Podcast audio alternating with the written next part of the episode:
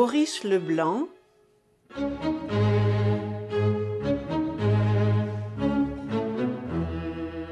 De minuit à sept heures.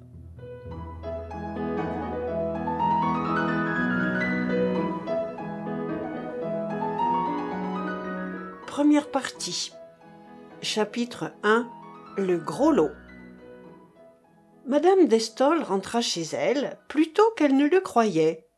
Elle passa sous la voûte cochère, s'arrêta pour prendre dans la loge de la concierge les lettres qui l'attendaient, et monta le premier des deux étages qui conduisaient à son appartement. Au palier, elle fit sa pose habituelle, devant la grande glace dont s'ornait le mur. Coupe rosée malgré son fard, trop forte, d'une élégance un peu tapageuse, elle présentait encore quelques vestiges d'une beauté qui, sous la présidence de Félix Faure, l'avait fait remarquer et demander en mariage par M. d'Estolles, homme d'affaires puissamment riche, qu'elle avait désolé par ses coquetteries, ses extravagances et ses prodigalités. Dans la glace complaisante, elle ne vit ni sa coupe rose, ni ses paupières trop bleues, ni ses joues trop rouges. Mais en revanche, elle admira fort la fière coquetterie de ses yeux, et se sourit à elle-même pour avoir l'occasion, une fois de plus, de s'extasier devant le charme de son sourire. Et mon Dieu, quelle animation, quelle ardeur de vivre dans l'attitude et dans la physionomie. Elle avait déjeuné au restaurant avec quatre de ses amis, ceux que sa fille, Nelly Rose, appelait les mousquetaires, et dont les méchantes langues disaient que trois d'entre eux, du vivant de son mari, avaient été fort liés avec elle. Et à ce déjeuner, elle s'était montrée spirituelle, aimable, coquette. Allons, malgré tous les ennuis, l'existence avait encore du bon. Au second étage, cependant, elle eut un geste de mauvaise humeur. On entendait, à l'intérieur, un bruit de musique, piano et violon.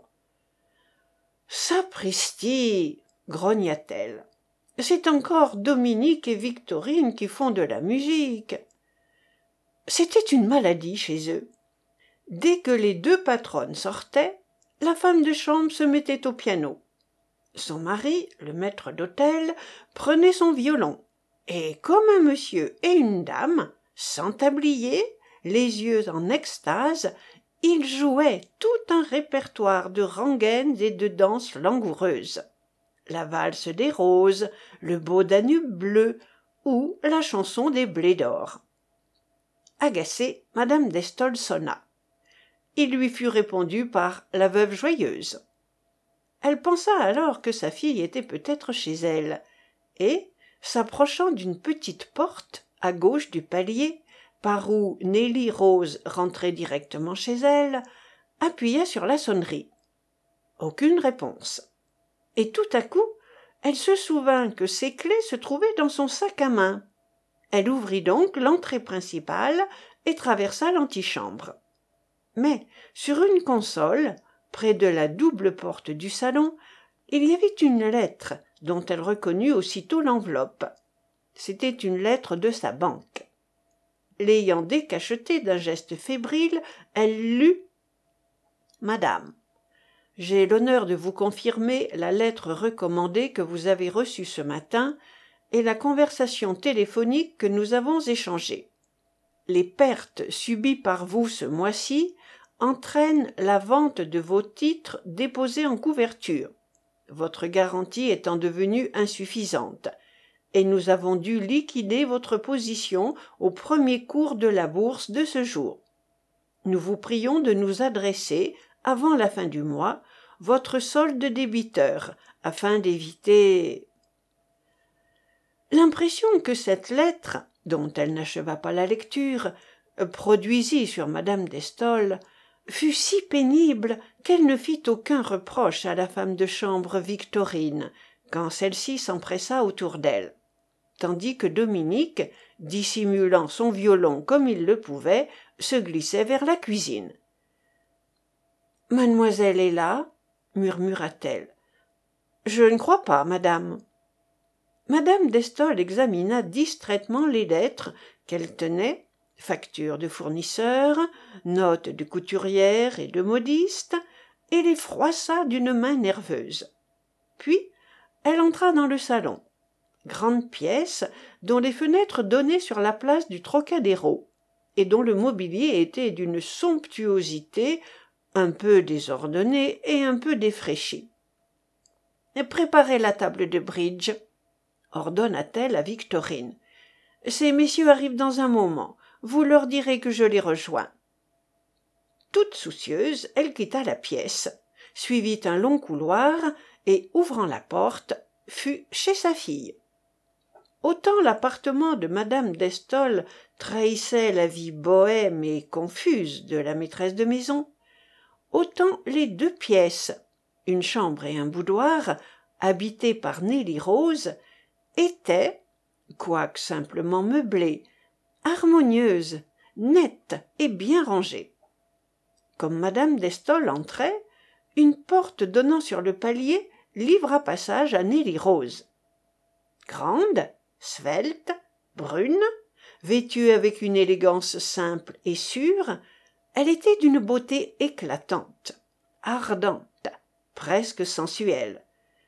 Mais en même temps que cette beauté pouvait susciter le désir de ceux qui l'approchaient un sentiment plus fort peut-être leur inspirait instinctivement le respect.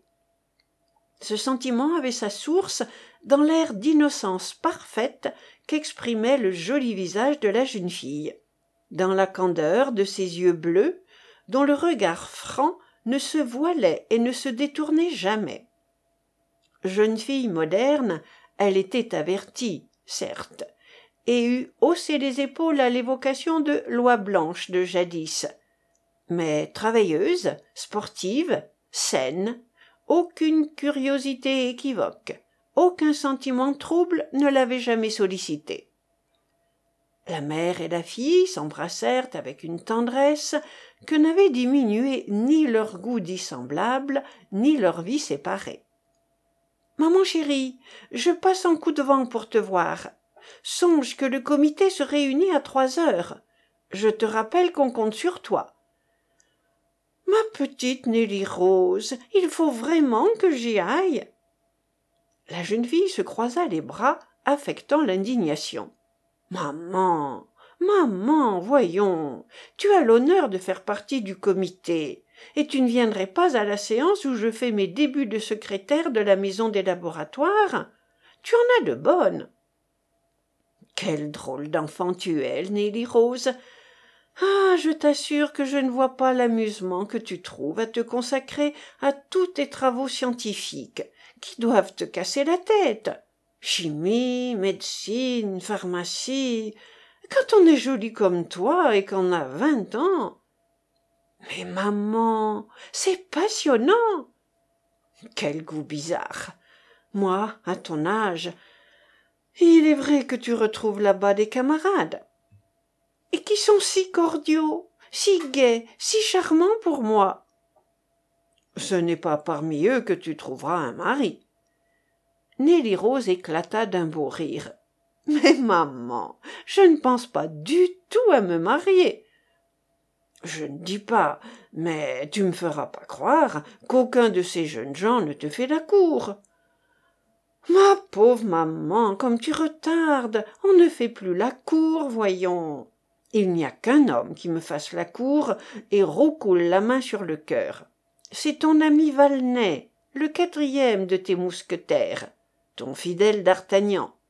Un d'artagnan boursier bourgeois à monocle et à guêtres blanches les autres des copains de travail des camarades sans arrière-pensée ma petite vois-tu moi je n'y crois pas à la camaraderie sans arrière-pensée entre jeunes gens et jeunes filles un jour ou l'autre ça tourne mal nelly rose ouvrit des yeux étonnés ça tourne mal quand on le veut bien dit-elle Or je sais parfaitement remettre les gens à leur place. Rien à craindre avec moi, maman. Tu ne comprends rien à ce qui est la vraie vie, Nelly Rose. Tu restes en dehors de la réalité, qui est parfois si grave et si dure. La frivole madame d'Estol n'avait pas l'habitude de prononcer de tels mots, et surtout avec tant de solennité. Sa fille la regarda et dit en souriant Qu'a-t-il donc, maman chérie? Des idées noires? Toi? Que se passe-t-il? Mais rien absolument rien dit la mère vivement. Alors alors je pense quelquefois que tu devrais envisager l'avenir d'une façon plus sérieuse. Et la façon plus sérieuse d'envisager l'avenir ce serait d'abandonner mes études et de sauter à pieds joints dans la carrière conjugale. Peut-être en compagnie de Justin Valnet, sans doute. Je ne parle pas de lui plus spécialement, mais tout de même, Valnet est un homme pondéré. Une idée, maman.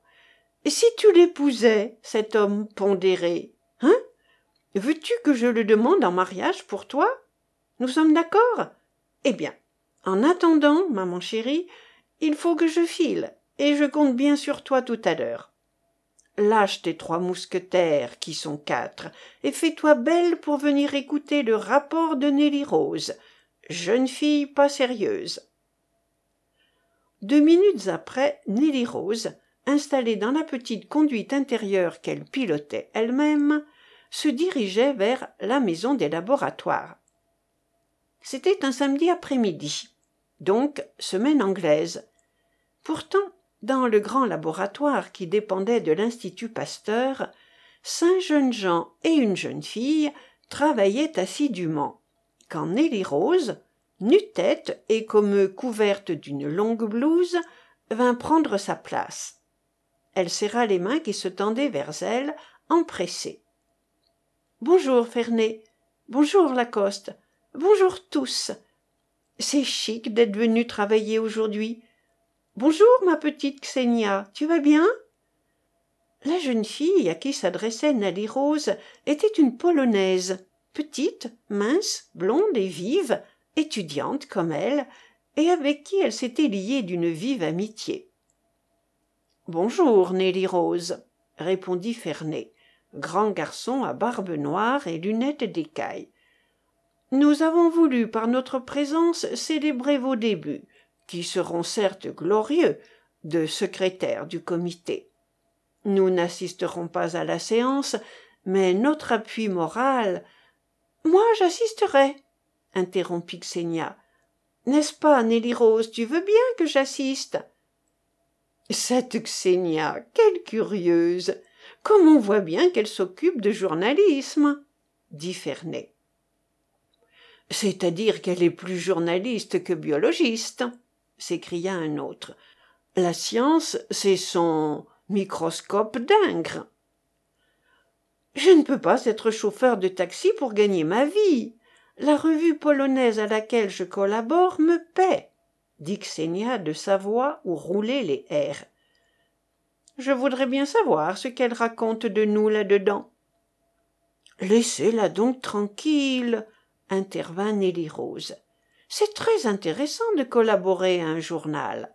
Je le ferai très bien moi. Du reste je ferai n'importe quoi. Tout m'amuse. La vie m'amuse m'intéresse. Je ne comprends pas qu'on s'ennuie qu'on hésite. La jeune fille forte cria Ferney. vous êtes une jeune fille forte Nelly Rose et la meilleure des camarades. Sur ce je me replonge si je puis dire dans ma culture. Xenia s'approcha de nelly rose est-ce que tu as pensé à moi? Non je parie que tu as encore oublié pas du tout. Tiens les voilà. Je t'en ai apporté trois elle tendait une vaste enveloppe. Xenia l'ouvrit et en tira trois grandes photographies.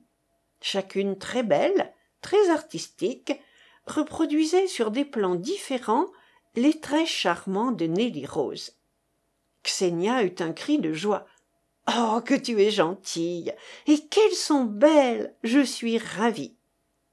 Allons, à présent au travail, dit Nelly Rose. Il était cinq heures moins dix quand Nelly Rose défit sa blouse, reprit son manteau et son chapeau. Elle passa sa houppe à poudre sur ses joues, qu'animait une légère émotion, un peu de trac, comme en éprouvent les acteurs débutants avant d'entrer en scène. Mais elle se domina vite. L'œuvre qu'elle voulait faire triompher l'enthousiasmait tellement. Elle serra les mains de ses camarades et gagna la salle où se réunissait le comité. Xenia, rhabillée elle aussi, la suivait. Dans la salle, une demi-douzaine de dames, d'aspect important, parmi lesquelles Nelly Rose reconnut sa mère, et une demi-douzaine de messieurs, très décorés et également importants, étaient réunis. Nelly Rose, d'une voix claire, un peu tremblante d'abord, mais bientôt raffermie, lut rapidement le rapport. Ensuite, avec lucidité, netteté, elle fit l'exposé de la situation. Celle-ci était lamentable. La souscription, ouverte depuis quelques mois, ne marchait plus. Au début, il y avait eu quelques dons importants, un élan de générosité un peu éparse. Puis, l'indifférence était venue. On ne recueillait plus d'argent. La caisse était vide, et il aurait fallu des millions l'œuvre si grandiose si belle si humaine si utile était-elle donc destinée à sombrer? Que faire? La voix de nelly rose était vibrante et passionnée. L'enthousiasme rendait pathétiques ses beaux yeux. Les vieux messieurs quand elle se tut ne purent retenir un murmure flatteur d'admiration. La discussion s'ouvrit oui que faire? Il faut abandonner nous nous heurtons à l'indifférence publique. On ne peut abandonner une œuvre semblable. Il faut trouver un moyen de galvaniser les souscripteurs. Une campagne de presse peut-être? Nous échouerons encore. Alors quoi? Et soudain madame d'estolles il y a un seul moyen un seul et c'est l'avis de ma fille. Il faut une loterie une grande loterie avec des souscriptions et un gros lot. Très important. N'est-ce pas nelly rose? La jeune fille se dressa dans un élan notre œuvre ne peut pas périr s'écria-t-elle et c'est le seul moyen de la sauver. Il faut que nous demandions beaucoup pour obtenir beaucoup et que nous demandions d'une façon originale. Oui des dons en nature il faut éveiller la curiosité et la vanité afin que chacun rivalise de zèle l'un donnera une semaine de son travail un autre trois de ses cachets à l'opéra un autre le produit de dix représentations de sa pièce à succès un autre le produit d'une édition d'un de ses livres. Pour les lots nous aurons des tableaux de peintres célèbres des manuscrits signés des autos des pianos des robes de grands couturiers des meubles anciens. Le gros lot s'imposera de lui-même parmi les objets de valeur. Nous demanderons à tous chacun donnera et vous nelly rose? demanda une dame que l'exaltation de la jeune fille faisait sourire que donnerez-vous? Nelly rose se retourna vers l'interruptrice moi?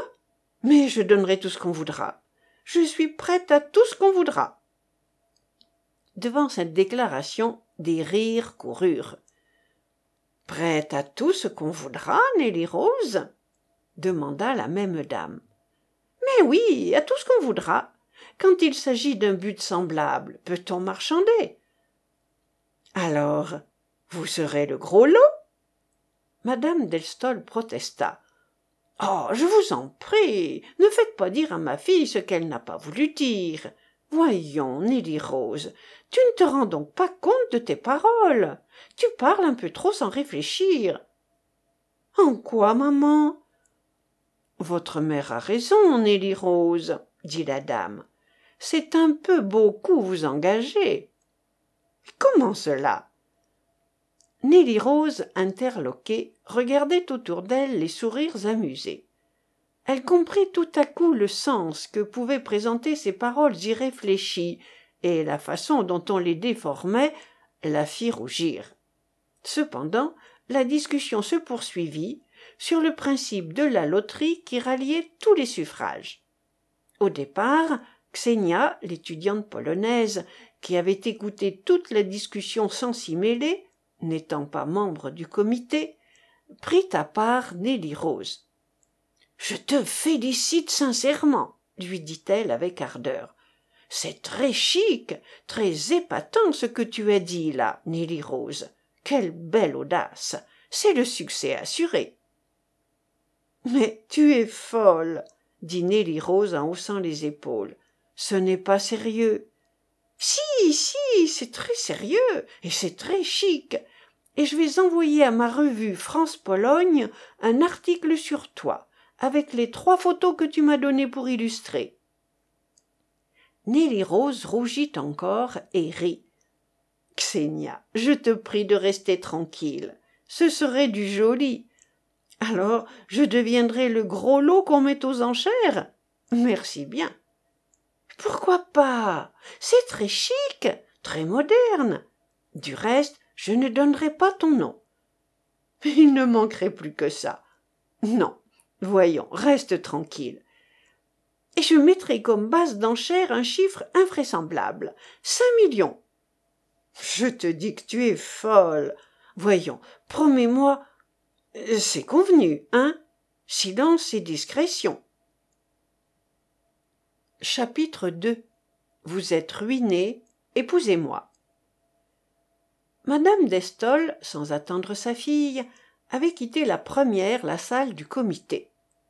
Quand Nelly Rose remonta dans sa petite auto pour regagner à son tour l'appartement de l'avenue du Trocadéro, elle était encore sous l'influence de la surexcitation de la séance elle se calma pendant le trajet et c'est avec une allégresse tranquille qu'elle entra dans le grand salon où se trouvaient sa mère et autour de la table de bridge les quatre inséparables que la jeune fille appelait les trois mousquetaires. Madame d'estol achevait de raconter la séance du comité et principalement l'incident soulevé par la déclaration irréfléchie de nelly rose. Trois des auditeurs messieurs d'âge mûr riaient.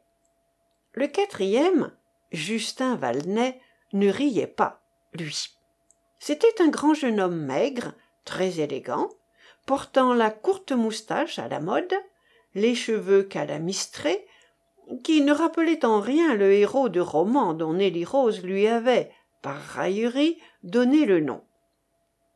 Il avait écouté avec dépit le récit de madame d'Estol. Il aimait Nelly Rose de toute la passion dont sa nature réservée et un peu égoïste était capable. Il souhaitait l'épouser. Elle refusait. Pourquoi?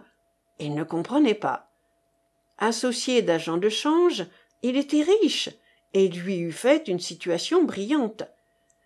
Et elle se moquait de lui, le désespérait par des incartades dont il souffrait dans son respect extrême des convenances bourgeoises. Pourtant, depuis quelques jours, il avait de secrets motifs d'espérer. Ah, te voilà fit madame d'Estol à sa fille. J'ai mis ces messieurs au courant de ton incartade.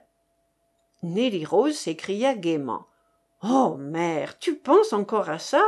Mais c'est sans importance sans importance parce qu'on a très bien compris que tu parlais au hasard. Mais, ma chérie, on ne dit pas de pareilles choses. Réfléchis, voyons. Tu es prête à tout? À quoi? Nelly Rose rit encore et haussa les épaules. Est-ce que je sais, moi Oh, voyons, ma petite, cependant. Mais non, maman, il n'y a pas de cependant.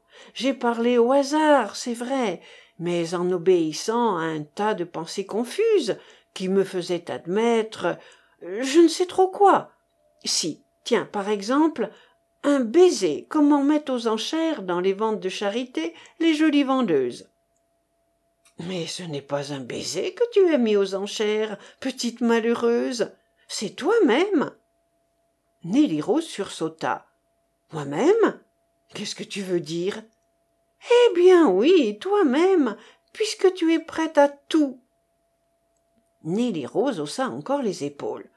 Je t'en prie, maman, n'attache pas d'importance à quelques mots jetés à l'aventure et qui n'auront aucune suite. Madame d'Estol secoua la tête. Qu'est-ce que tu en sais? Les journaux peuvent apprendre l'incident, le raconter, et par cela même te compromettre. Mais non, mais non, personne ne prendra ça au sérieux. Espérons-le.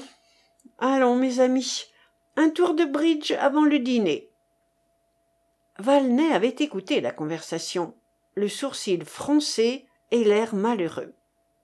À la dernière phrase de madame d'Estol, il se leva. Jouez sans moi, dit-il. J'ai un peu mal à la tête. Pendant que les autres s'installaient, madame d'Estol faisant le quatrième, il rejoignit Nelly Rose qui feuilletait une revue. Voulez-vous venir avec moi dans la pièce voisine, Nelly Rose? J'ai à vous parler, lui dit-il à mi-voix. Elle le regarda, hésita, et le suivit dans un boudoir râpé, luxueux, et aussi peu ordonné que le salon. Alors, qu'avez-vous de si capital à me dire, mon bon Valnet demanda-t-elle en fixant franchement sur lui ses beaux yeux. Nelly Rose, N'ayez pas ce ton détaché et moqueur. Cela me trouble, me fait perdre mes idées. Et aujourd'hui, il faut que je vous parle très sérieusement. Pourquoi avez-vous fait cette folie, cette offre téméraire, inconvenante? Oh, je sais bien la pureté de votre cœur, mais enfin, même imaginez que vous accepteriez de vendre un baiser. Quel que soit le but, vous ne vous rendez pas compte, Nelly Rose. Évidemment, pour vous, c'est une gaminerie sans conséquence, une plaisanterie. Mais pour moi, pour moi qui vous. Elle l'interrompit en lui collant avec un éclat de rire la main sur la bouche. Chut. Vous me l'avez déjà dit, d'Artagnan. Il ôta cette petite main qui le bâillonnait, l'embrassa et presque plaintif gémit vous riez toujours. Vous ne m'aimerez donc jamais nelly rose. Elle lui retira sa main qu'il avait gardée dans la sienne. Mon bon valnet je vous aime beaucoup. Vous êtes un excellent ami. Oui un excellent ami que vous aimez beaucoup. Il sourit avec une amertume sincère mais un peu comique eh bien non nelly rose ça ne me suffit pas. Je vous aime moi. Je vous aime passionnément. Nelly rose je vous en supplie consentez à être ma femme. Elle rit encore. Mais je ne veux pas me marier valnet je suis bien comme je suis. Pourquoi voulez-vous que je m'enchaîne? Oui pour beaucoup de jeunes filles le mariage est une délivrance de leur condition dépendante quoique maintenant. Tandis que vous nelly rose avec votre sentiment du devoir votre loyauté en vous mariant vous contracterez des engagements auxquels vous ne manquerez pas. Mais mais je ne me marierai qu'en aimant. Et et vous ne m'aimez pas. Vous ne voulez pas m'aimer je vous avoue mon ami que je n'y songe guère. Et moi qui vous aime tant qui vous ferai une vie si heureuse. Oh je sais vos habitudes d'indépendance mais je ne serai pas un tyran. Je vous laisserai libre de continuer vos études de poursuivre les œuvres qui vous intéressent. Je pourrai vous appuyer financièrement. Je suis vous le savez très riche elle eut un geste d'insouciance. Il reprit oh je connais votre désintéressement nelly rose. Mais d'autre part vous êtes habituée à la vie large au luxe ainsi que votre mère. Et malheureusement il hésitait. Elle le regarda étonnée vaguement inquiète quoi donc eh bien nelly rose il faut que la vérité vous soit connue vous savez que mme d'estolles me confie en partie le soin de ses affaires. En partie seulement hélas. Vous savez aussi quel est le caractère de votre mère. Généreux libéral mais insouciant mais bohème. Passez-moi le mot. Eh bien l'énorme fortune de votre père qui était déjà ébranlée dans les dernières années de sa vie puisque c'est pour la rétablir paraît-il qu'il entreprit au début de la guerre un voyage en roumanie. N'a fait depuis que diminuer. Votre mère avant de recevoir mes conseils n'a pas su l'administrer. Ses revenus faiblissaient à mesure que toutes les conditions de la vie augmentaient. Alors pour ne pas restreindre son train d'existence elle a commis l'imprudence de jouer à la bourse de spéculer enfin à mon insu elle a naturellement perdu. Et à présent elle est ruinée. Il lui reste à peine de quoi vivre pendant six mois. Cette fois nelly rose ne riait plus. Elle avait pâli et ses lèvres tremblaient. Elle adorait sa mère et savait que celle-ci ne pourrait supporter la pauvreté. Mon dieu murmura-t-elle chère maman comment fera-t-elle? Moi tout m'est égal. Je travaillerai. Je m'accommoderai de n'importe quoi. Mais elle Valnet c'est affreux. Elle sera trop malheureuse. Que faire? Valnet, sincèrement ému mais dont l'amour comme toutes les amours était égoïste se rapprocha. Acceptez de m'épouser nelly rose. Je vous jure que votre mère pourra continuer à vivre largement selon ses goûts et je vous jure que vous serez heureuse. Elle faillit s'indigner de cette mise en demeure de ce calcul fondé sur sa détresse. Mais elle se rendit compte qu'il ne comprenait pas que ses paroles avaient un tel sens alors dit-elle seulement je dois me sacrifier. Vous sacrifier quel mot cruel nelly rose!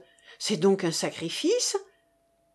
Elle le regarda en face et après un moment oui mais aussitôt elle eut regret de sa dureté.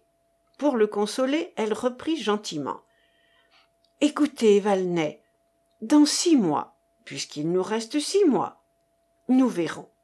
Oui dans six mois ce sera oui elle avait dû faire un effort pour prononcer ces derniers mots et elle ajouta comme pour elle-même si d'ici là rien ne nous sauve maman et moi.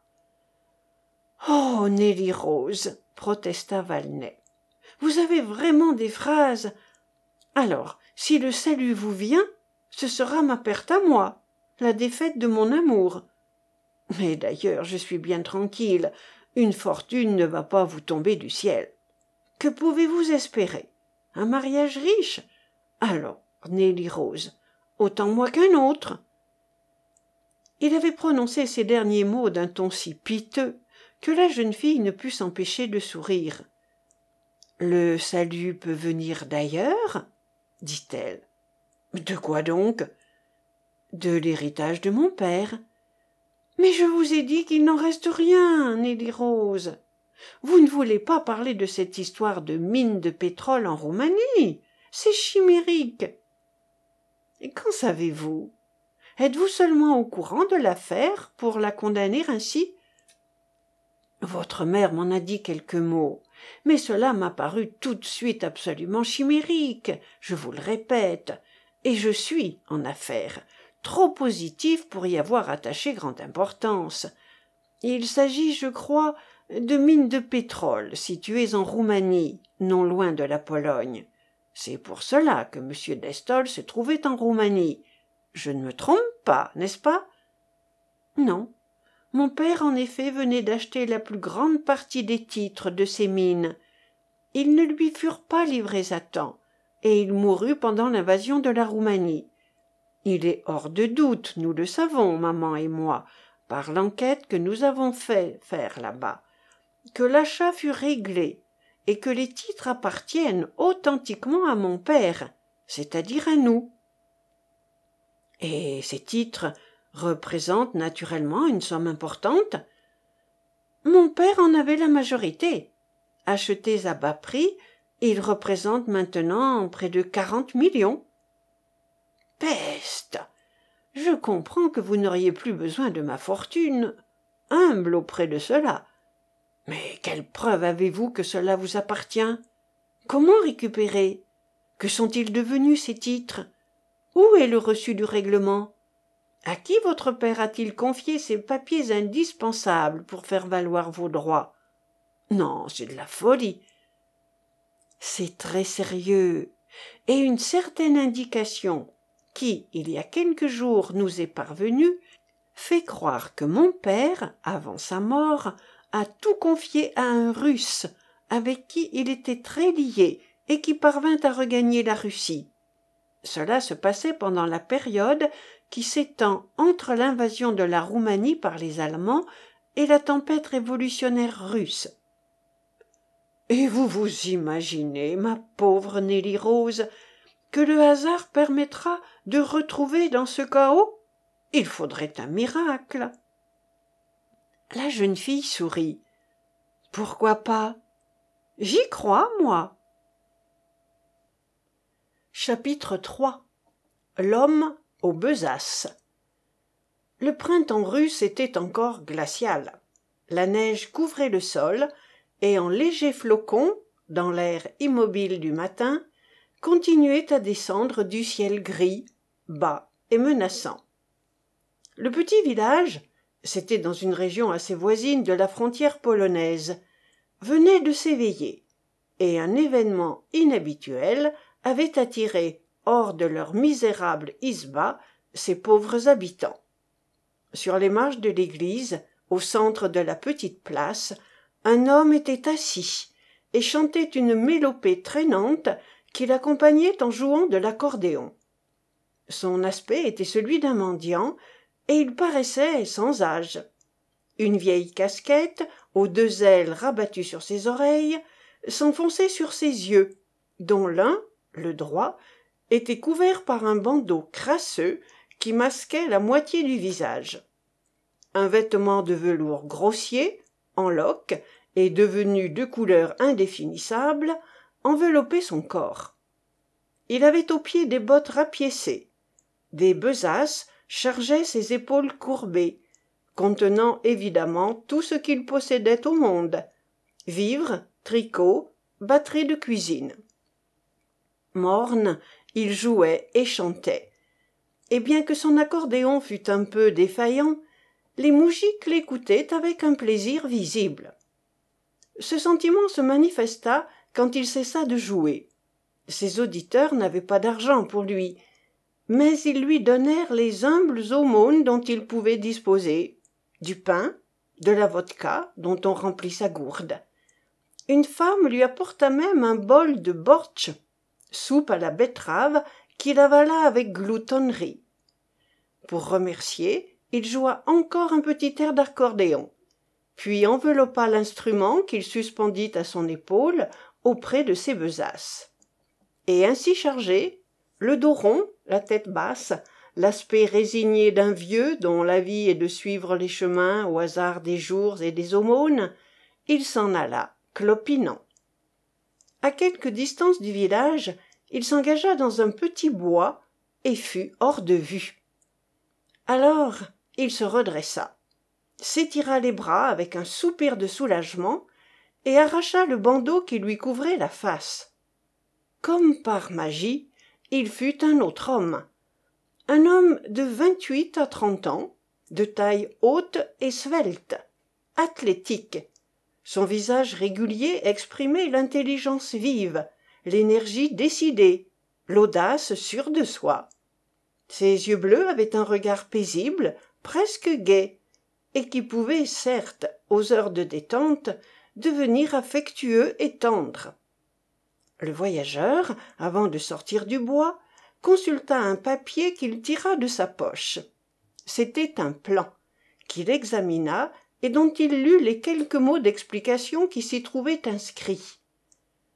La croix à l'encre bleue marque l'emplacement du puits. Je regrette de ne pouvoir te donner les instructions relatives à l'ouverture du coffret n'ayant aucune indication à ce propos. Mais tu trouveras.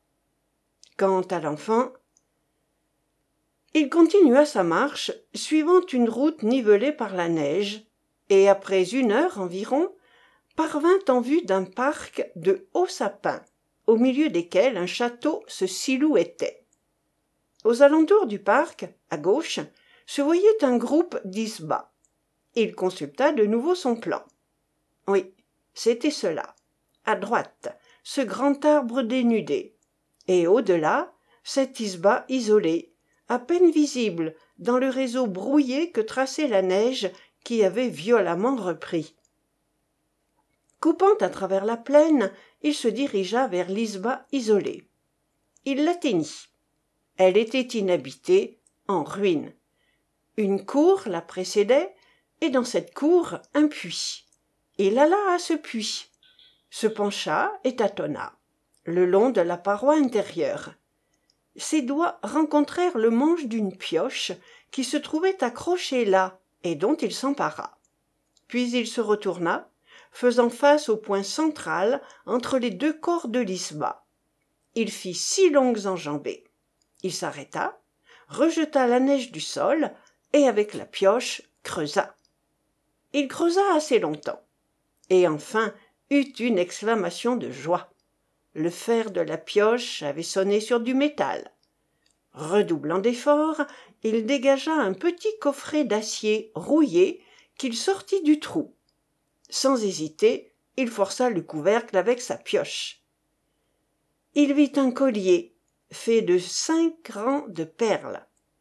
Fichtre murmura-t-il. Quelle pièce magnifique! Une véritable fortune! De fait les perles étaient du plus bel orient toutes égales et sans le moindre défaut. Il les fit glisser dans une de ses poches avec un petit rire de connaisseur satisfait. Mais sa découverte ne lui suffisait pas. D'après ses renseignements il devait y avoir autre chose un double fond sans doute. Il chercha longtemps quelque ressort invisible ne trouva rien et allait se décider à briser le coffre quand un déclic eut lieu et le couvercle intérieur se souleva. Il aperçut alors une pochette en parchemin il la prit elle était gonflée de papier et elle portait cette indication. Ces papiers m'ont été confiés au mois de mai par mon très cher ami eugène destol afin que je les transmette à sa famille. Je les dépose dans ce coffret avec le collier à cinq rangs de perles de ma femme s'il m'arrivait malheur je prie celle-ci de remplir aussitôt que possible la mission dont je me suis chargé et c'était signé comte valine. Il ouvrit la pochette en parchemin prit la liasse de papier et les déplia. C'étaient des titres de propriété auxquels se trouvait épinglé un reçu ainsi libellé. Reçu de m eugène destol sujet français habitant place du trocadéro à paris la somme de trois cent mille francs pour sa part dans l'achat des mines de sédéwitz il y avait encore dans la pochette une photographie. La photographie d'une petite fille au charmant visage fin avec cette mention manuscrite. Nelly rose a dix ans. L'homme eut un geste d'ignorance et d'insouciance il ne comprenait pas et ne cherchait pas à comprendre. On l'avait chargé d'une mission sans lui en expliquer les dessous qu'il ne désirait du reste pas connaître. Bravant périls fatigues et privations il avait accompli la tâche fixée. Il avait réussi cela seul l'intéressait. Réussi? Pas encore. Le plus difficile peut-être restait à faire. L'homme, dans une poche intérieure de son vêtement, plaça les documents et les titres. Puis il combla soigneusement le trou et ramena par-dessus la neige. Ensuite il alla au puits, y précipita le coffret vide et suspendit la pioche où il l'avait trouvée. Il s'éloigna. La neige qui tombait effacerait toute trace de son passage. C'était bien. Il retraversa la plaine et rejoignit la vague route où il l'avait quittée. Il arriva au petit groupe des isbas qu'il traversa sans s'y arrêter, malgré le désir qu'il avait de prendre quelque chose de chaud. Bah, la vodka de sa gourde lui suffirait. Il en but, tout en marchant, une gorgée, et, parvenu au château, le contourna. Le château était inhabité, les volets fermés, pas de fumée aux cheminées. Tout semblait mort, aucun être vivant sur les routes ni dans la plaine. La neige paraissait le linceul de toute chose. De l'autre côté du château, l'homme retrouva la piste. Il la suivit, de son pas égal, élastique, foulant avec indifférence la neige glaciale. De temps à autre, il se secouait pour faire tomber les flocons qui s'amoncelaient sur ses épaules. Il arriva à la lisière d'un bois et vit une isba isolée, misérable, mais habitée celle-là. Sa cheminée fumait. Dans le bois, il se dissimula et attendit. L'attente fut longue, le froid le gagnait, et il recourut à sa gourde. Il eut enfin un mouvement de satisfaction. Une vieille paysanne, emmitouflée de loques, sortait de l'isba. Sans voir le guetteur, elle prit la route qu'il venait de suivre. Quand elle fut hors de vue, il sortit de sa cachette et s'approcha de l'isba, derrière laquelle il y avait une cour qu'un mur entourait. Il escalada ce mur avec une aisance de gymnaste et traversa la cour. Au moment de frapper, il eut une hésitation et reprit le plan qui lui servait de guide. Il y lut Quant à l'enfant, tu feras ce que tu voudras. En réalité, si tu la ramènes ici, ça n'ajoutera pas grand-chose au bénéfice, puisque nous tiendrons le collier et peut-être les titres. Mais enfin, si ça t'amuse, et qu'il n'y ait aucun danger. Il frappa. Pas de réponse. Il gagna la fenêtre, le volet était fermé. Il le secoua, réussit à l'ouvrir. Il poussa la croisée qui céda. Alors il sauta dans la maison. Au milieu de la pièce, il vit une petite fille, de sept et huit ans, jolie, mais pâle et maigre, dans une robe sordide. Debout, tremblante, les mains jointes, de ses yeux dilatés par l'épouvante, elle le regardait. Sans l'approcher, il lui sourit d'un sourire cordial. N'aie pas peur, ma petite, je ne te ferai pas de mal. Tu es bien Stasia, la fille de la comtesse Valine. Trop effrayé sans doute pour pouvoir parler, l'enfant de la tête fit oui. La vieille femme à qui on t'a confié est méchante pour toi, n'est-ce pas? Elle te rend malheureuse, elle te bat. Même signe affirmatif. C'est bien elle qui vient de sortir.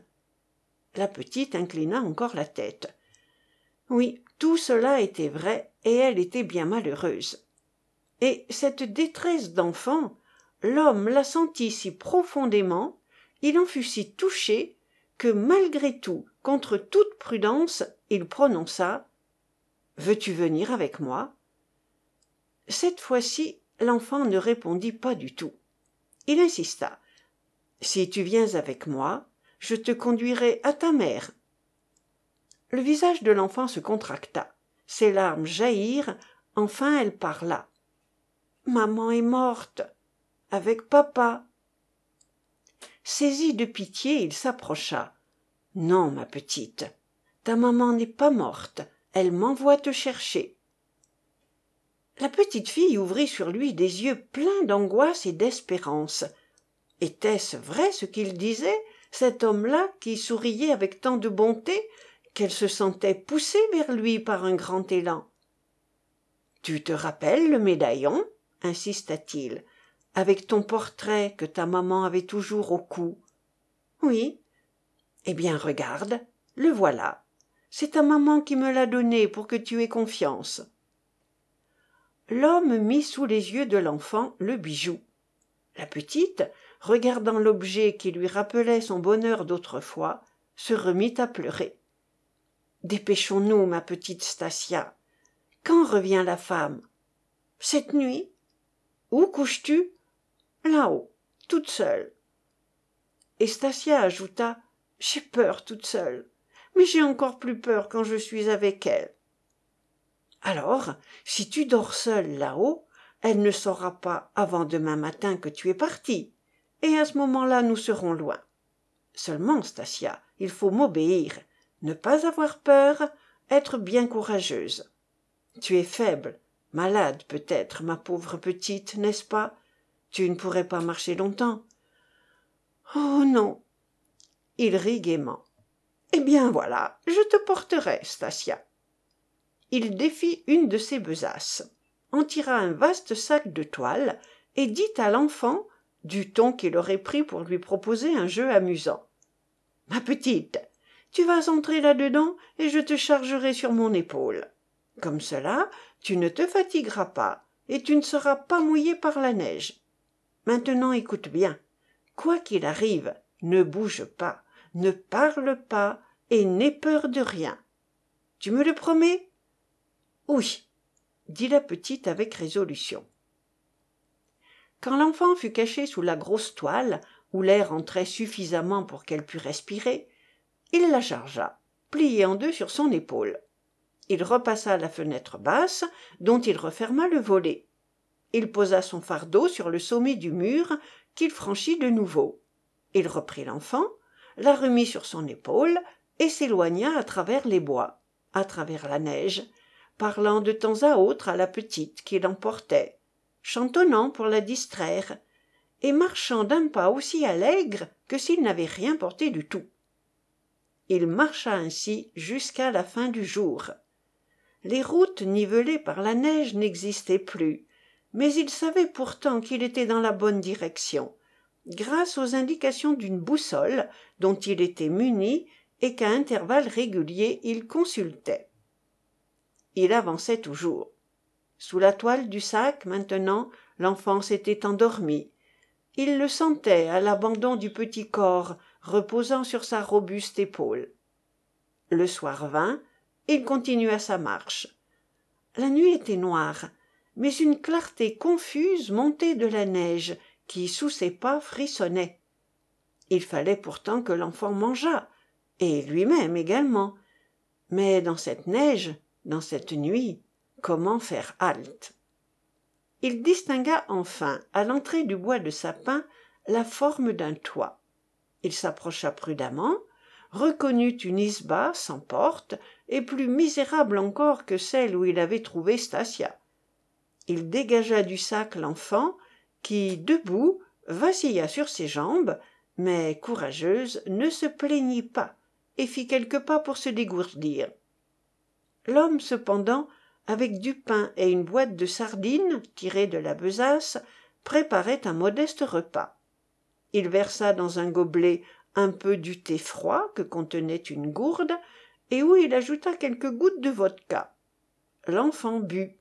Il augmenta pour lui la dose d'alcool et acheva les provisions. Allons repartons ma petite. Des kilomètres de forêt succédaient aux kilomètres un silence profond l'entourait. Que troublait à peine parfois le bruit furtif de la neige qu'une branche trop chargée laissait choir. Les heures passaient il marchait toujours. Mais son allure n'avait plus son élasticité coutumière. La neige molle amoncelée semblait à chaque pas vouloir retenir ses pieds. Enfin ce fut l'extrémité de la forêt et presque en même temps ce fut le matin le matin réconfortant. La neige ne tombait plus personne à l'horizon au pied d'un grand arbre le voyageur fit halte une seconde fois et voulut que l'enfant bût et mangeât de nouveau vous êtes bon! lui dit tout à coup la petite fille d'un ton convaincu et toi tu es bien raisonnable et bien courageuse ma petite. Tu n'as toujours pas peur oh non!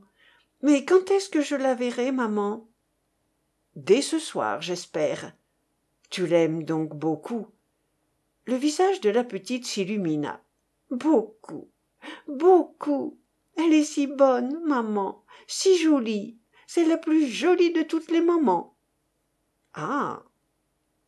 L'homme n'ajouta rien. Son visage avait changé.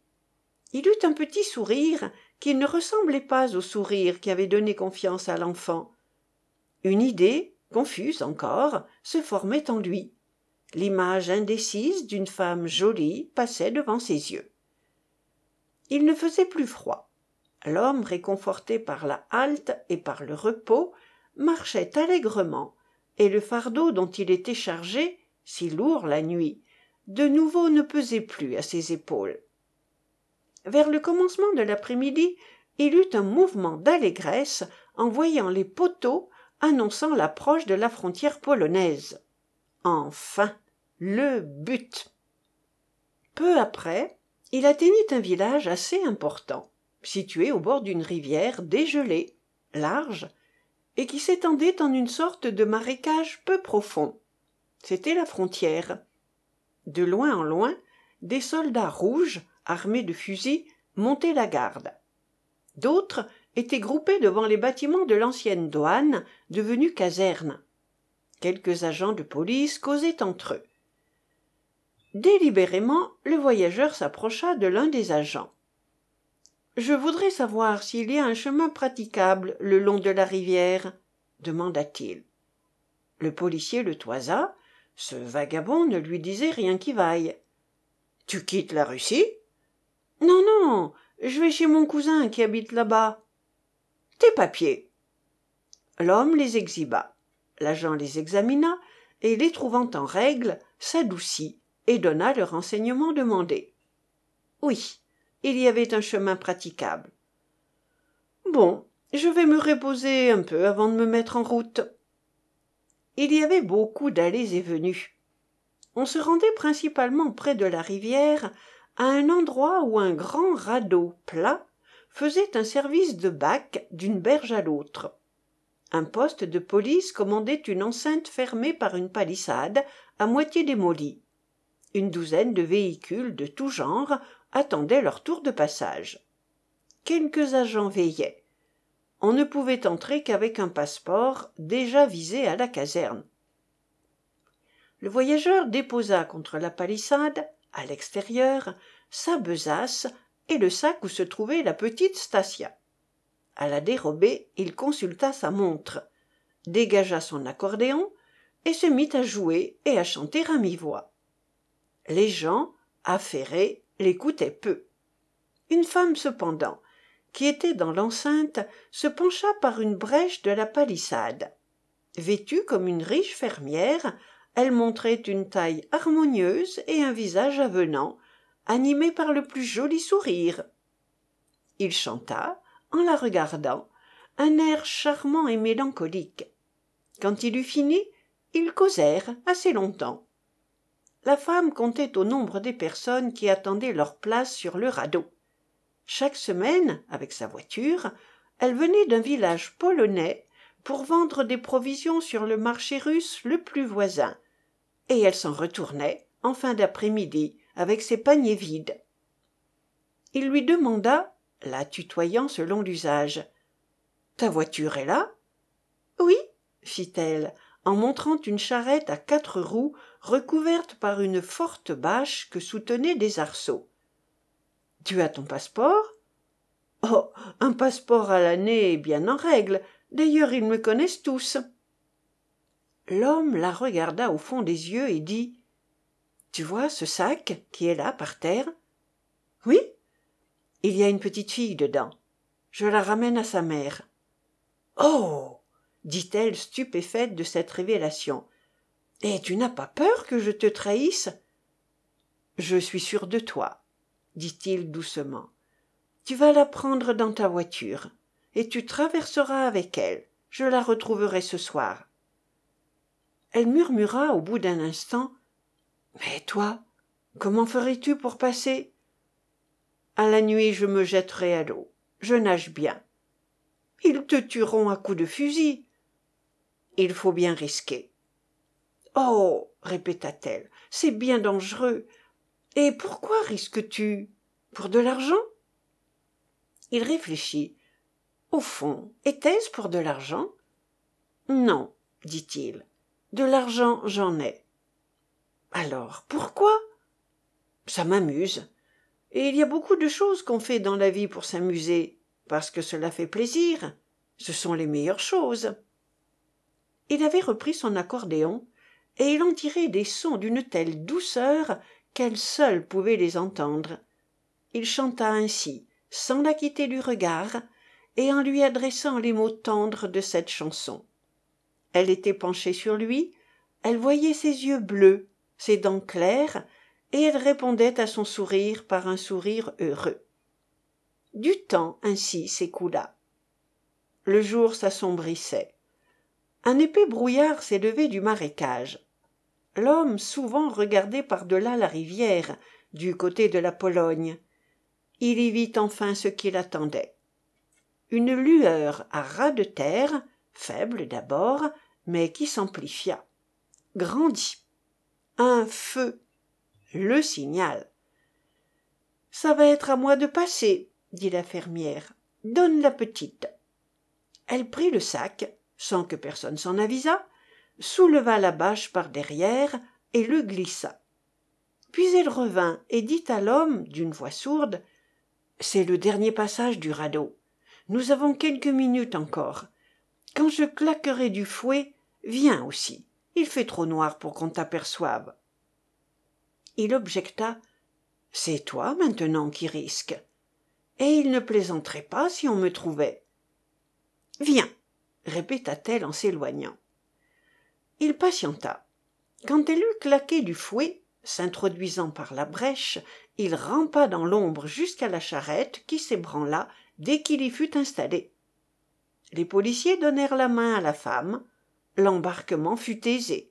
Sous l'effort de deux petits chevaux qui avaient des sonnettes aux oreilles.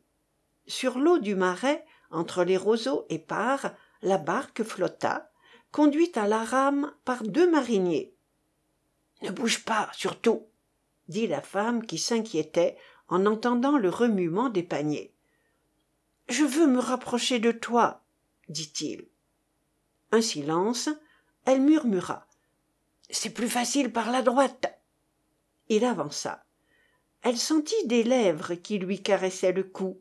Elle frissonna tourne un peu la tête demanda-t-il non dit-elle en tournant la tête donne-moi tes lèvres non dit-elle en tendant ses lèvres. Un quart d'heure après on abordait l'autre rive. Ils étaient en territoire polonais avec précaution il se glissa hors de la charrette emportant ses besaces et stasia. Non loin d'une maison auprès d'un feu qui s'éteignait auprès d'une troïka attelée de chevaux vigoureux qu'un paysan tenait aux morts un homme guettait. Un homme bien mis d'une cinquantaine d'années grand et massif avec un large visage coloré d'expression brutale et rusée à la fois cet homme se précipita au-devant de l'arrivant bonjour gérard. Quelle exactitude admirable. Tu as réussi à peu près dit gérard les colliers tu les as oui baratov. Donne les moi tout à l'heure ils sont dans un de mes sacs. La alias de titre la voici gérard montra la pochette qui contenait les titres une lueur de cupidité triomphante alluma les petits yeux de baratov qui s'en empara tu es épatant dit-il. Et il demanda encore mais négligemment et la petite? Gérard cette fois ne répondit pas.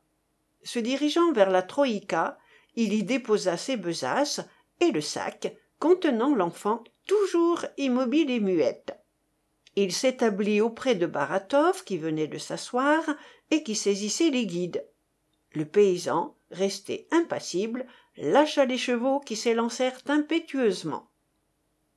La fermière attendait dans sa charrette mais gérard oublia tout à fait de retourner vers elle et de lui donner le baiser d'adieu